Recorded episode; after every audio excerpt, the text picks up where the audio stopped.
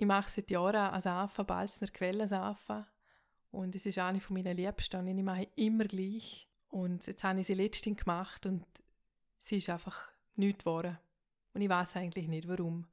Also ich konnte sie können fortwerfen. Ich habe das Gefühl, ich habe alles gleich gemacht, aber ja, vielleicht habe ich es eben nicht gemacht. Und jetzt gibt es sicher immer wieder, gerade bei handgerührten Sachen, eine Ibika-Maschine und ja, es ist sehr positiv. Also da gibt es einfach minimale Unterschiede bei jedem Produkt. Es ist immer ein Unikat.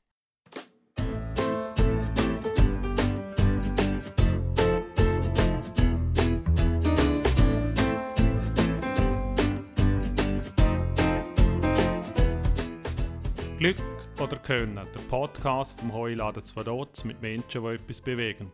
Ob privat, im Geschäft oder in der Gesellschaft. Die Menschen setzen sich hin. Wir fragen, wie das sie das machen und wie das sie dabei vorgehen. Mein Name ist Rainer Tschütscher und heute habe ich Caroline Sprenger von Zolen Naturhandwerk zu Gast. Caroline ist 34 Jahre alt und lebt mit ihrem Partner zu Balzers. Sie ist Gründerin und Inhaberin von Zolen Naturhandwerk und ist in vielen anderen Projekten involviert. Sie liebt unter anderem Singen und steht gerne auf der Bühne. Oder Bühne, wie auch Balzner sagen. Es verspricht wieder ein super spannendes Gespräch. Hoi Caroline, wie geht's dir heute? Hoi Rainer, mir geht's gut, sehr weihnachtlich. Heute ist ja Nikolaustag, also für mich perfekt als ja. Weihnachtsfan. ich sage auch, dass du einen Weihnachtspulli anhast, also in der Stimmung bist. Genau, durchgehend. Sehr schön, dass du heute da bist. Und wir starten noch mit dir, mit einem Fragengalopp. Ich stelle dir verschiedene Fragen. Ich gehe nicht gross auf die Antworten ein und lasse einfach gerne mal zu, was du dazu siehst. Bist du bereit, Caroline? Bin bereit, ja. Alles klar. Gibt es irgendeinen Ort, wo du gerne mal für länger leben möchtest? Ja, ähm, sicher Schottland oder allgemein der Norden. Also wir sind im Sommer das erste Mal in Schottland gewesen. und ähm, ja, finde ich einfach ein faszinierendes Land. Ich könnte jetzt nicht eine spezielle Stadt sagen, aber es ist sicher ein Land, wo ich gerne mal leben würde für eine Zeit. Über was kannst du herzhaft lachen? sehr ab und zu über mich selbst zum Glück. Über oder mit meinem Partner besser gesagt, er, ist, äh, er hat sehr einen guten Humor ein ähnlicher Humor, der sehr gut passt. Äh, mit ihm lache ich sehr gerne und sehr viel. Ja, und auch Alltag mal über mein Hündchen leiden. Äh, meine macht den ganzen Tag doch ab und zu mal Quatsch und es bringt mich dann meistens fest zum Lachen. Wann hast du das letzte Mal überfordert gefühlt? Heute Morgen wahrscheinlich. und ich äh, so die gleichen Söcke gesucht habe. ich wüsste es. Aber Alle es Morgen ist... Problem. ja. Das ist dann eher so eine erträgliche Überforderung. Ja, so sind es viele Herausforderungen, also sicher so im Job, äh, so jetzt um die Weihnachtszeit, wo ja meistens viel los ist, dort ist man einfach recht gefordert und muss schauen, dass man nicht überfordert ist und es haltet sich im Moment gut die Waage. Was ist deine liebste Freizeitbeschäftigung? Ich gehe wahnsinnig gerne in die Natur, also natürlich mit dem Hund laufen viel in den Wald und gehe mit meinem Partner gerne gelaufen bei unserer Natur hier im Land oder in der Region Rheintal. Und äh, ja, dann tue ich auch gerne singen, Theater spielen, tanzen, wie du schon eingangs erwähnt hast. Schon grosse Leidenschaft seit vielen Jahren. Mm, wer oder was inspiriert dich? Mich inspirieren eigentlich verschiedene Personen. Also aufs beruflich bezogen sind es ein Haufen Safenmacher, die ich auf Instagram folge, oder Safenmacherinnen, die ich wahnsinnig faszinierend finde. So Kleinbetriebe aus den USA zum Beispiel, gibt es wahnsinnig viel, wo sich auch eigene Betriebe aufgebaut haben, die mich sehr inspirieren jeden Tag. Ähm, meine Mama ist eine Person, die mich immer wieder inspiriert, weil sie irgendwie nie krank ist, immer gut drauf und ein wahnsinnig gutes Energielevel hat. Und das ja, kenne ich von ihr gerne nicht anders und das finde ich sehr faszinierend. Hast du irgendein Lebensmotto für dich selber? Ja, ein Lebensmotto ist sicher, dass man immer auf sein Bauchgefühl hören sollte oder auf seine innere Stimme. Es ist so ein bisschen ein Lebensmotto geworden von mir, weil ich einfach gemerkt habe, dass die innere Stimme oder eben das Bauchgefühl meistens recht hat. Manchmal ähm, merkt man es erst im Nachhinein und darum probiere ich eigentlich immer mehr jetzt gleich schon drauf zu hören, wenn es so ein bisschen schellt irgendwo, dass ich dann ja, auf meine innere Stimme höre oder auf mein Bauchgefühl. Was für Informationsquellen hast du für deine Ideen? Für meine Ideen habe ich ja, verschiedene Informationsquellen. Also die sozialen Medien sind sehr eine grosse Quelle. Ich meine, dort, es ermöglicht im Gegensatz zu vor ein paar Jahren natürlich viel grösseres Netzwerk, wo man sich äh, aufbauen kann oder wo man die Möglichkeit hat, um mit Leuten, die viel weiter weg sind, in Kontakt zu treten. Und es ist natürlich früher nicht möglich gewesen. Und darum schaue ich mir dort gerne andere Safenmacher oder andere Manufakturen an, was sie so machen. Und ja, es ist eine gute Inspirationsquelle und eine gute Informationsquelle für mich. Wann hast du das letzte Mal irgendetwas Neues ausprobiert? Muss ich gerade überlegen. ja, ich denke, ich bin eigentlich ein Mensch, der ständig neue Sachen ausprobiert. Also das heisst, jetzt, es fängt im Kleinen an, etwas Neues essen oder irgendwie einen neuen Film schauen, wo ich denke, es gefällt mir nicht so, oder neue Musik hören. Ich kann jetzt nichts spezifisch sagen, aber ich habe das Gefühl, ich sei ein, ein offener Mensch und darum probiere ich eigentlich ab und zu mal neue Sachen aus, ja.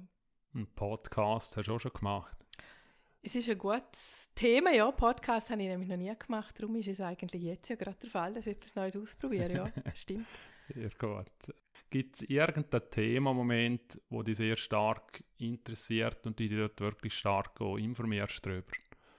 Ja, also es ist ähm, das Thema natürlich rund um Zahnvermacherei und um Naturkosmetik und allgemein einfach das Thema Umwelt und Abfall, was man dort machen kann, dass es dass weniger produziert wird. Das sind natürlich Sachen, die mich auch sehr beschäftigen beim Safen machen. Und dort beschäftige ich mich eigentlich alltag damit und überlege mir immer wieder neue Sachen, äh, wie könnte ich meine Produkte ökologisch wertvoller machen oder spannender für, für meine Endkunden. Und ja, es sind so die Themen, die eigentlich immer präsent sind. Danke für die Antworten. Das ist auch schon der Fragengalopp gesehen. Und gleich geht's weiter.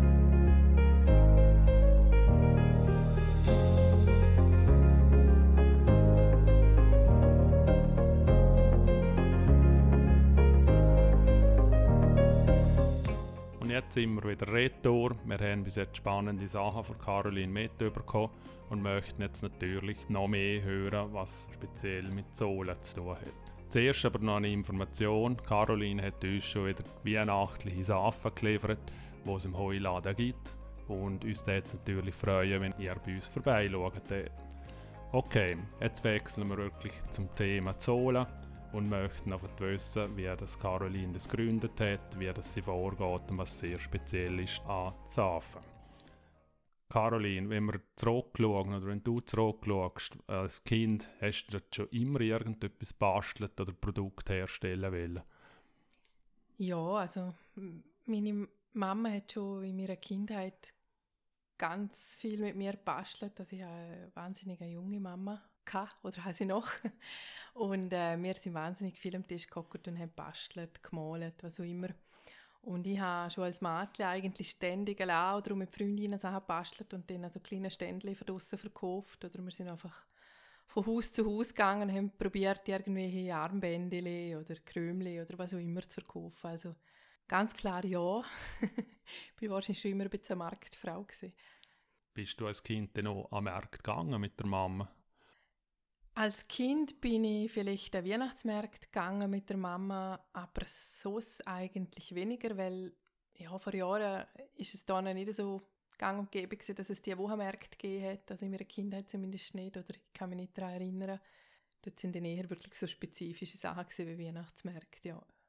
Du hast dann auch unter anderem Restaurateure gelernt bist du mit ihm irgendwie mit Safen in Kontakt gekommen? Oder wenigstens Safen als Produkt bei dir wirklich aktuell geworden? Ja, ja, eigentlich tatsächlich durch mein Studium Restaurierung, Konservierung, das ich in Bern gemacht habe, zum Safenrühren gefunden. Und zwar ist äh, das Studium sehr naturwissenschaftlich gesehen und ist nicht unbedingt meine grösste Stärke gewesen, äh, die Chemie und die Physik. Und eines Tages ist aber das Thema Verseifung in der Chemie, weil einfach in der Restaurierung und auch in der Konservierung mit einem Haufen ähm, älteren Methoden geschaffen wird. Also Safen gehören dort auch dazu und dann haben wir das Thema Verseifung eigentlich genauer angeschaut. Und es ist, glaube ich, bis dato das erste Mal gesehen, dass ich Chemie wirklich brutal spannend gefunden habe. Und es ist dann so hängen geblieben, dass ich nachher geträumt habe, ich habe ein Buch bestellt und dann angefangen es anzurühren. Und das habe ich dann tatsächlich gemacht am nächsten Tag. Also habe das Buch bestellt und habe mit meiner Chemielehrerin noch Sachen angeschaut und habe dann angefangen zu rühren daheim. Und was für ein Jahr war das etwa? Gewesen? Von wie vielen Jahren ist das her? Es ist ungefähr im 2009 oder 2010 gewesen, wo ich das erste Mal Safen gerührt habe. Und ja, das habe ich dann so weiterverfolgt und im 2011 dann eigentlich der Gewerbeschein gemacht und dort einmal Zola, Seifen und Meer gegründet. Und wie bist du auf den Namen Zola gekommen? Ja, ich habe mir lange Gedanken gemacht über den Namen, zumal zuerst ja eigentlich nicht der Hintergedanke da war, dass ich das gewerblich mache, sondern eigentlich mehr als Hobby und, und für, für mich und für Freunde und Verwandte. Da ich aber selber aus der Gestaltung komme, ist mir die Verpackung ziemlich gleich recht wichtig und auch, äh, dass ich ein eigenes Label habe und ein eigenes Logo. Und darum habe ich mir angefangen zu überlegen, was es könnte sein. Und ich habe irgendeine Verbindung zu Balzers, weil ich natürlich eine eingefleischte Balzner oder Malzner bin. Und es hätte aber nicht zu offensichtlich sein und ob jetzt etwas, was für andere Leute funktioniert, also jetzt nicht nur Balzner oder nur Liechtensteiner vielleicht anspricht.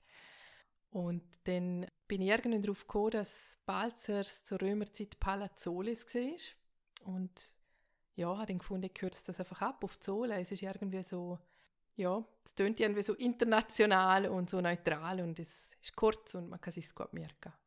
Und das Wort Naturhandwerk, das ist schon von Anfang an weg dabei gewesen?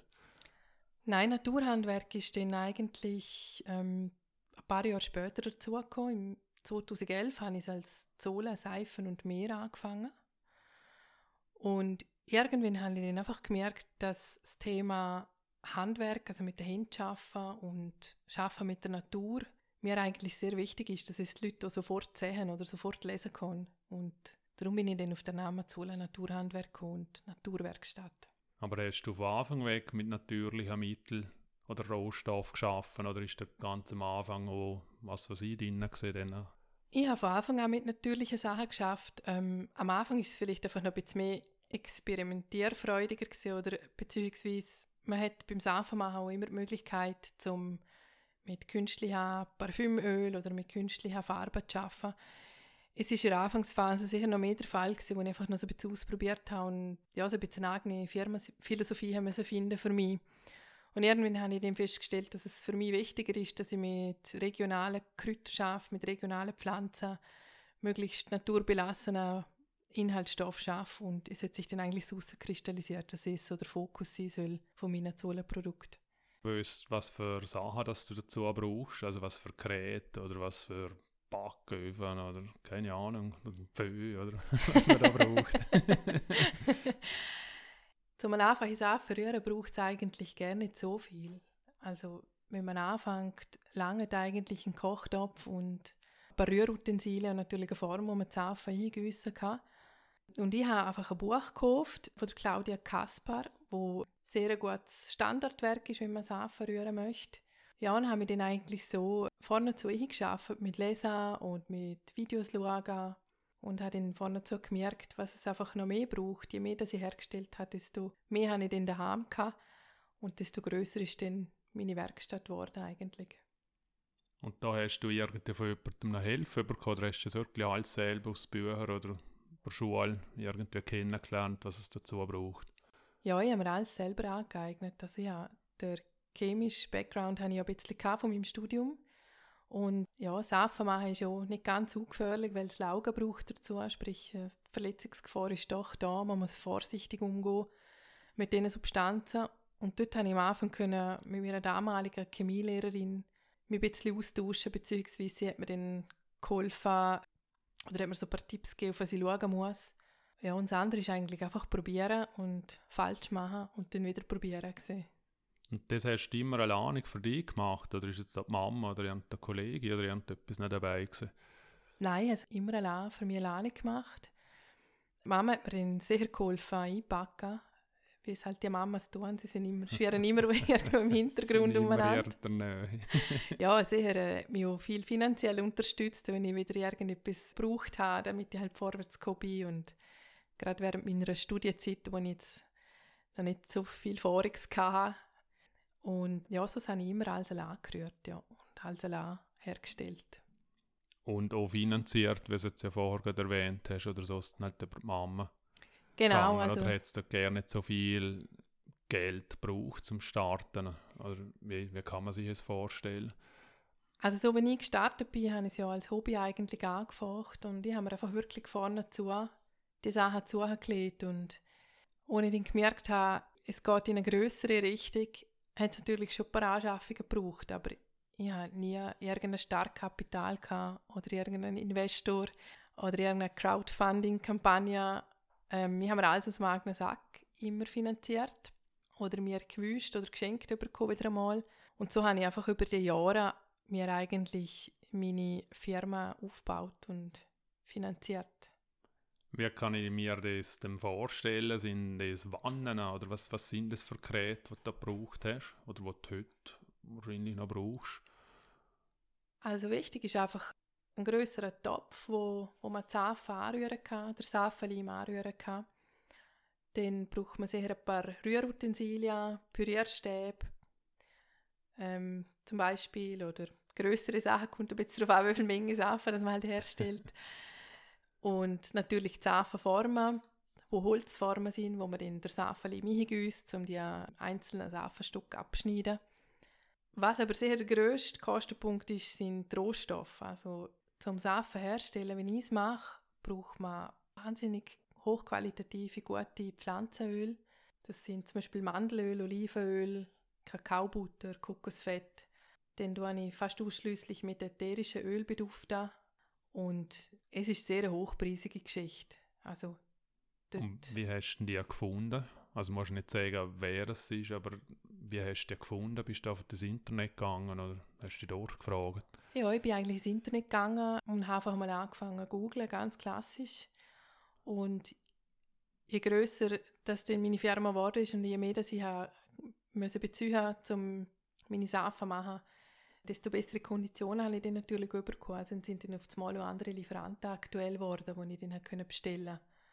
Und meine Lieferanten sind eigentlich alle aus Deutschland jetzt aktuell.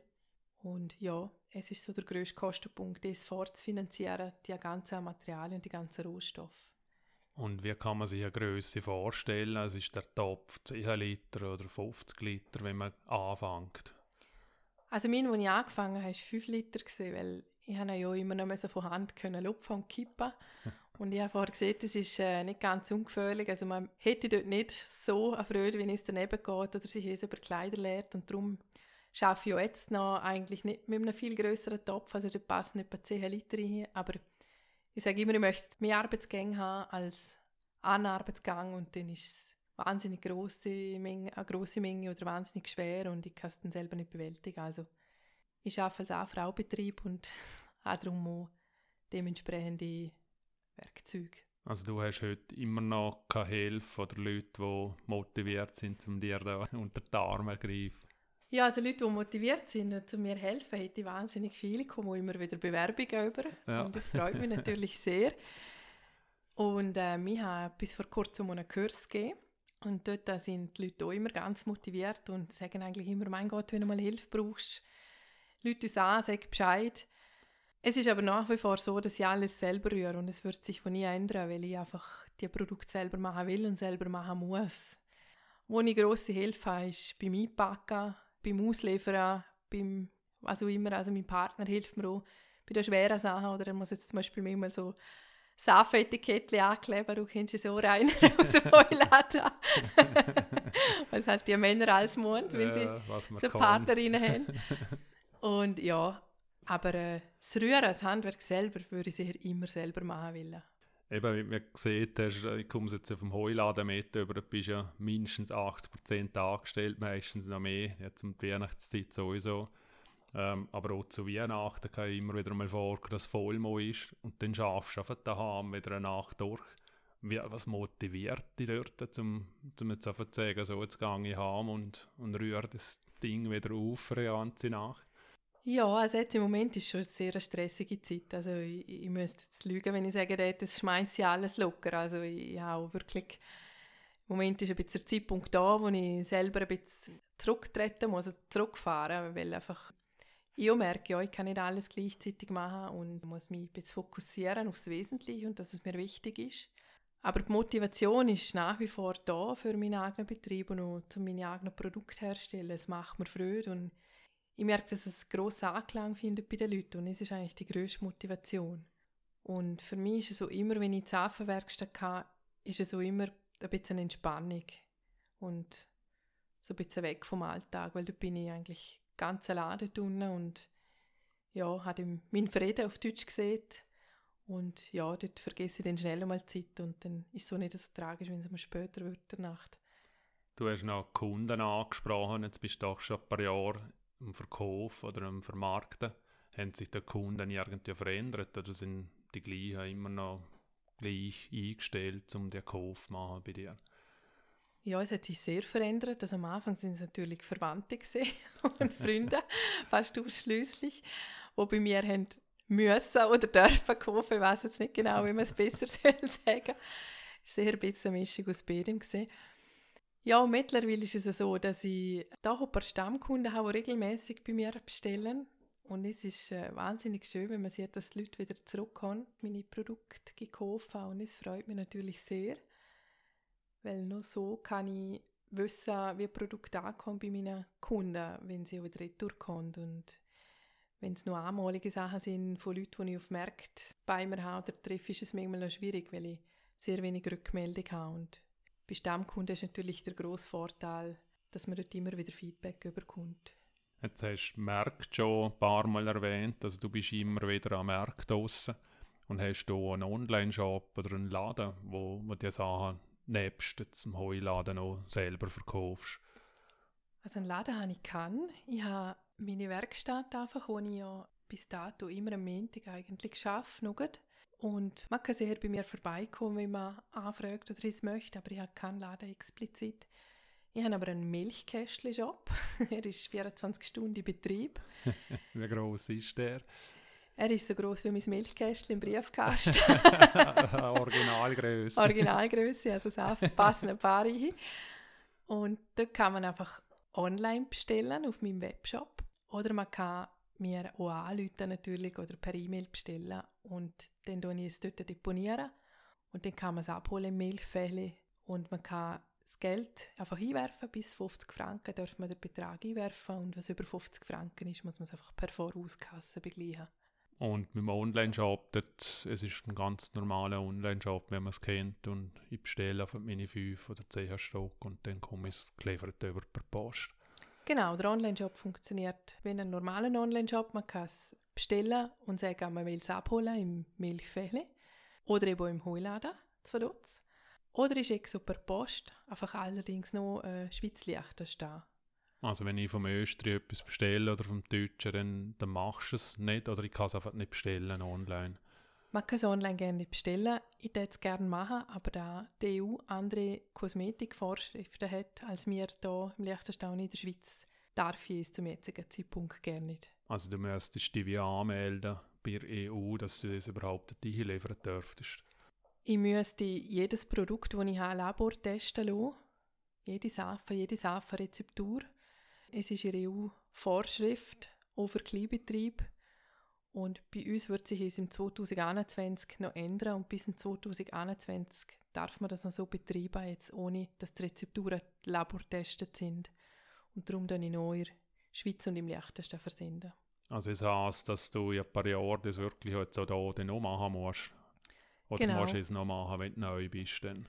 Nein, jeder, der Safen oder Kosmetika produziert, muss ab 2021 wenn man mehr als ca. 20 Kilo pro Jahr produziert, also es, es ist noch im Gespräch und im Handel bei der ganzen Bundesamt für Gesundheit und bei uns äh, Lebensmittelkontrolle. Aber äh, muss man per 2021 eigentlich jedes Produkt, wo man selber produziert, jede Sache muss dokumentiert sein, professionell und die Rezeptur muss getestet worden sein und eine muss nachher immer genau gleich ausgeführt sein. Und ob ich es vermag als Kleinbetrieb, das bin ich aktuell am abklären. Da bin ich auch mit anderen Safenmanufakturen, ein Mann, ein Frau-Betrieb in Kontakt, wie ich es denn machen. Und im Moment ist es noch so ein bisschen eine Übergangsphase bei diesen drei Jahren, dass man es noch so machen darf, wie man es bis jetzt gemacht hat. Und wie es dann nachher aussieht, wird sich sagen. Wie kommunizierst du so noch? Also du hast Social Media erwähnt, also du bist sehr aktiv da drin. Hast du Newsletter oder E-Mail oder wie, wie gehst du um? Also die grösste Plattform, die ich nutze, ist sicher Facebook und Instagram.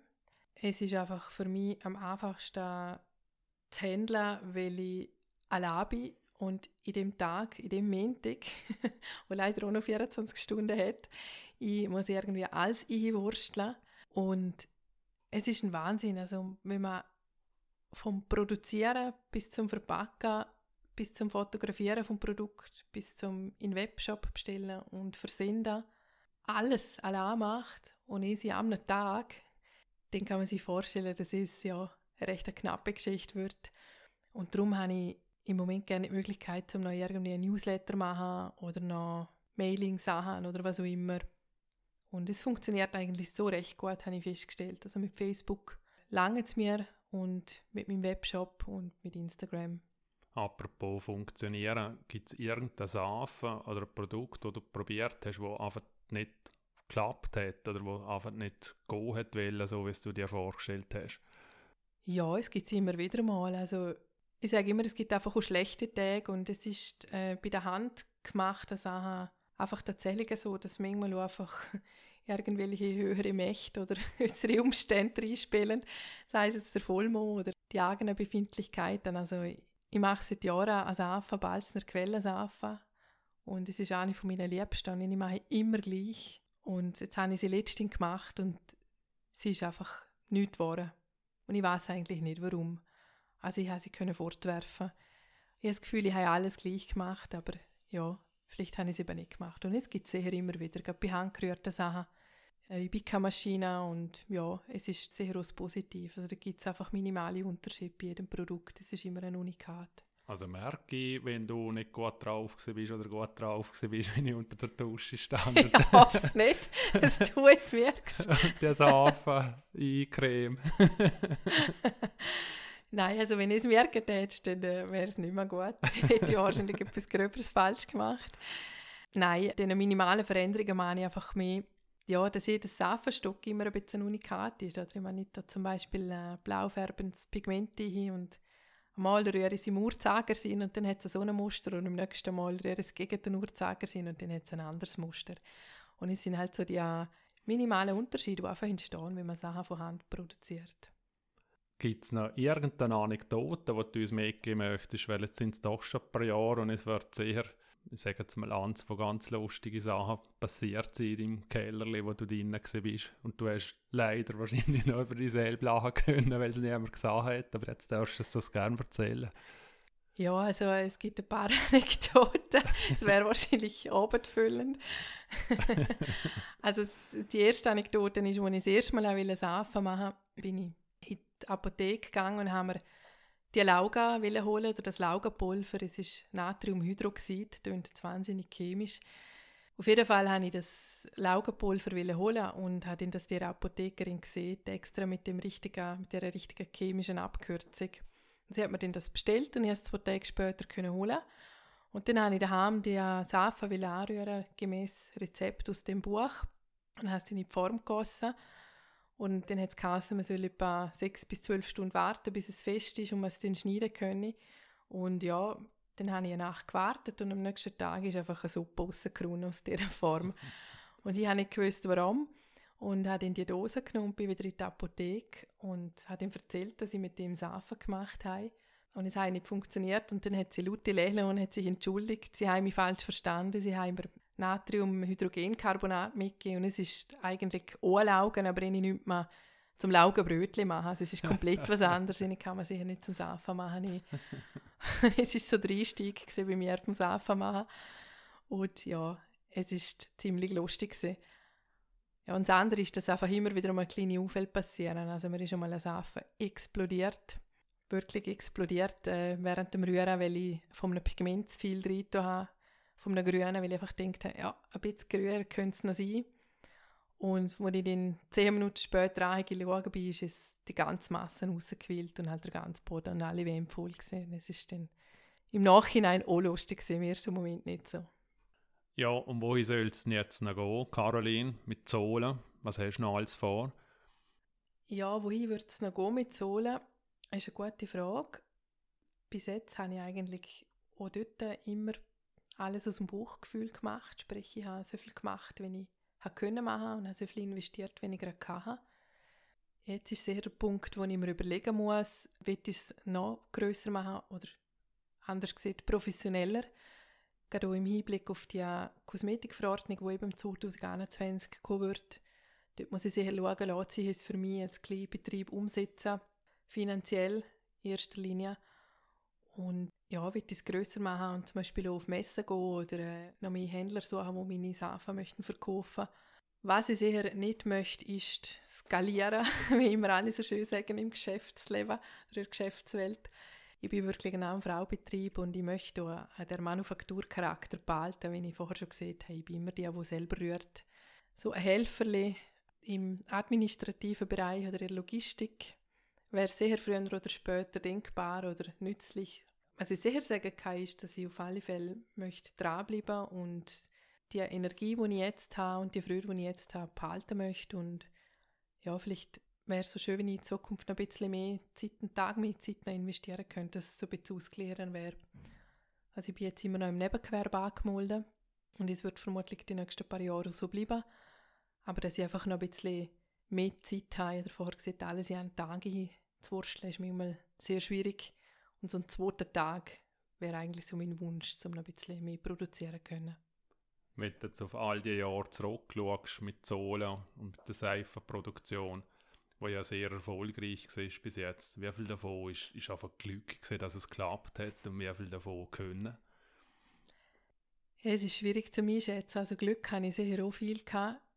Ich habe Glück gehabt, dass ich manchmal den Mut habe, um einfach etwas zu machen. Ich sage immer, ich bin eine Macherin. Ich tue eigentlich vielfach nicht zu lang oder nicht zu gross studieren, was manchmal auch ein Nachteil sein kann, aber bei gewissen kreativen Prozessen ist es dann eben, glaube ich, ein Vorteil. Und ja, was ich sehr kann, ist einfach etwas anfangen und allein etwas auf die Füße stellen, ohne fremde Hilfe. Das habe ich schon als Kind immer gerne gemacht. Und wenn ich etwas im Kopf hatte, dann habe ich es einfach durchgesetzt und, und gemacht. Und es ist sehr das Können und auch das Interesse, um mir das selber aneignen. Und Glück hatte ich sicher auch, indem ich einfach Unterstützung bekommen von meinen Eltern, sei es jetzt finanzieller Hinsicht oder sei es mit der Garage, die sie mir am Anfang, als ich angefangen habe, zur Verfügung gestellt haben. Oder auch bei meinen Verwandten und meinen Freunden, die glücklicherweise immer wahnsinnig viel Werbung für mich gemacht haben. Also ich würde sagen, es ist eine gute Mischung aus beidem und bleibt es hoffentlich auch weiterhin. Gut, das ist es auch schon wieder gesehen. Caroline, danke vielmals für das Gespräch. Es hat wirklich Spaß gemacht. Ja, danke vielmals für die Einladung, Rainer. Es war ein spannendes Gespräch und ja, spannend, die mal von der anderen Seite zu sehen, fern vom Büroalltag. Wenn ihr Fragen, Kritik oder Anregungen habt, schreiben wir doch einfach eine E-Mail auf reiner.heu-laden.li. Ich freue mich auf Feedback von euch. Vielen Dank, dass ihr wieder dabei seid.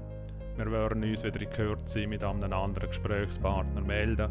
Bis bald und bleiben gesund. Tschüss.